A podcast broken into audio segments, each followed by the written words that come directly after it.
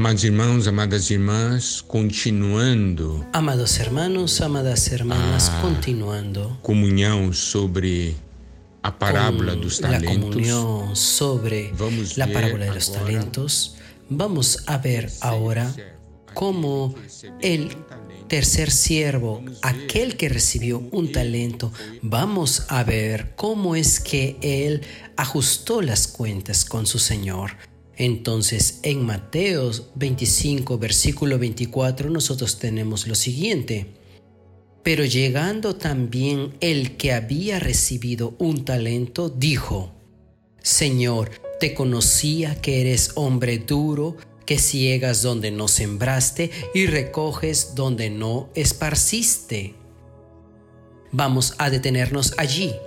Vamos a mirar la primera frase de este versículo. Vamos a ver la actitud de este siervo que recibió un talento. Nosotros ya habíamos mencionado que los dos primeros siervos, luego después de la partida del Señor, salieron inmediatamente para negociar, pero el tercero, que había recibido un talento, él salió y lo enterró y no fue ni siquiera para intentar negociarlo.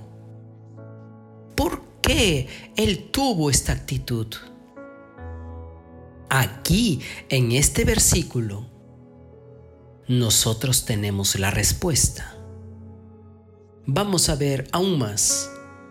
Los dos primeros, cuando fueron a rendir cuentas al Señor, los dos hablaron, me confiaste, me entregaste. En el versículo 20, aquel que recibió cinco, cinco talentos, me entregaste. Y en el versículo 22, aquel que había recibido dos, dijo, Señor, dos talentos me entregaste. Entonces usted ve el corazón, el sentimiento de estos siervos. Señor, usted confió en mí. Señor, me entregaste algo, una misión, porque usted confió en mí. Y mire aquí, este tercero, este que recibió un talento, ¿qué es lo que él dijo? Sabiendo. ¿Sabiendo qué? Mira aquí lo que él dijo, sabiendo que eres hombre severo, que ciegas donde no sembraste y recoges donde no esparciste. Sabiendo que significa conociendo usted este Señor, que usted conoce, amado hermano, amada hermana. El Señor que yo conozco no es así, hombre severo, que ciega donde no sembró, que recoge donde no esparció. Él dijo, sabía. Él, esto es una mentira, él no sabe nada. Por eso es que él tuvo una actitud negativa, él tuvo un conocimiento errado de su Señor. Hombre duro. Nuestro Señor es duro, realmente. Hablando de un Señor injusto, que recoge donde no sembró, que junta donde no sembró, que recoge donde no esparció. Ese Señor, ese es el Señor que usted conoce, eso es lo que quiere decir. ¿Sabe lo que quiere decir? Él está diciendo, usted Señor, usted es a alguien que exige de nosotros más de lo que nosotros podemos hacer. En otras palabras, Él está hablando esto para el Señor. Este era el concepto que él tenía del Señor. Amado hermano, amada hermana, usted tiene este concepto del Señor. Él exige de nosotros más de lo que nosotros podemos realizar. Como alguien que exige el trabajo pero no nos da los medios, no nos da las herramientas ni la materia prima para que nosotros podamos trabajar. ¿Será que nuestro Señor es aquel como aquellos egipcios que maltrataron al pueblo de Israel? que buscaban la producción de ladrillos que tenían que recoger la paja solos. Nuestros señores de esta forma, no, no lo es. Pero mire, este concepto de aquel tercer siervo tenía del Señor. Era un concepto tan malo, algo muy interior. Amados hermanos, amadas hermanas, el Señor que yo conozco no es así. El Señor que usted conoce es así. Mi Señor es amable. Él me trata bien. El concepto de aquel tercer siervo que había recibido un talento que había recibido del Señor era lo siguiente. Es imposible servirle a usted. Es imposible. Yo hago y usted no se alegra con nada. Usted es muy difícil de, alegrarse. Usted exige de mí algo imposible. ¿Sabe? Ese es el tipo de idea que está aquí.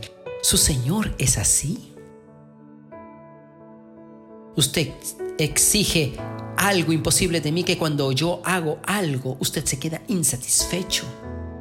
Y él dice, sabiendo que tú eres un hombre así, él no sabe nada.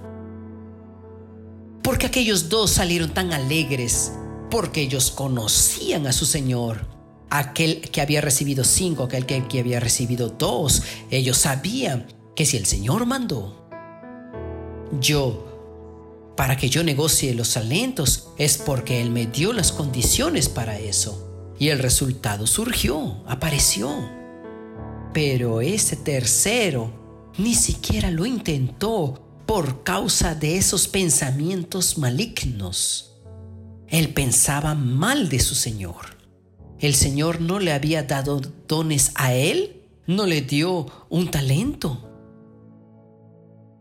Como nosotros vimos también, no es el Señor que le dio autoridad a sus siervos, cada uno su obligación, su ocupación, y dejó toda su casa, sus bienes a disposición de ellos para que puedan cumplir con la misión. ¿Cómo es así entonces un Señor que exige sin dar las condiciones? Qué cosa terrible.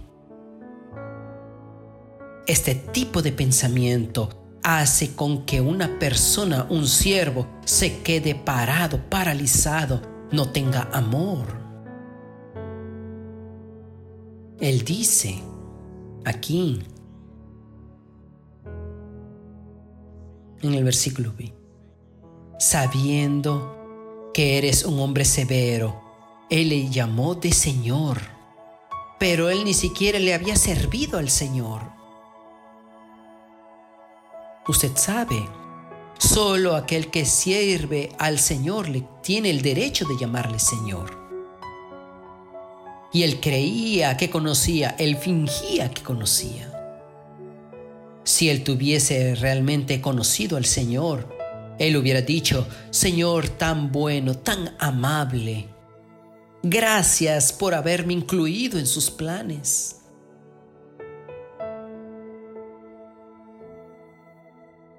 Oh, amados hermanos, amadas hermanas, está viendo cómo es nuestra historia con nuestro Señor. ¿Usted cree que nuestro Señor es mezquino? Él exige sin darnos las condiciones. Él no nos dio su palabra, su vida, el Espíritu. Él nos dio a los hermanos. Él nos dio talentos.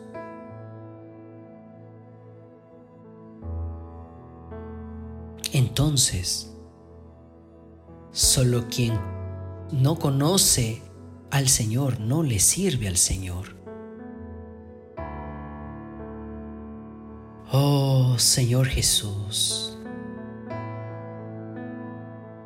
todos nosotros recibimos talentos del Señor. Y lo que el Señor espera de nosotros es que usemos estos talentos con amor. Es importante conocer al Señor. Hermanos, perciben. Es importante conocer al Señor. Oh Señor, yo quiero conocerte cada día más. Cuanto más te conozco, más siento que tú eres amable y que mereces toda mi adoración y mi servicio. Que el Señor nos bendiga.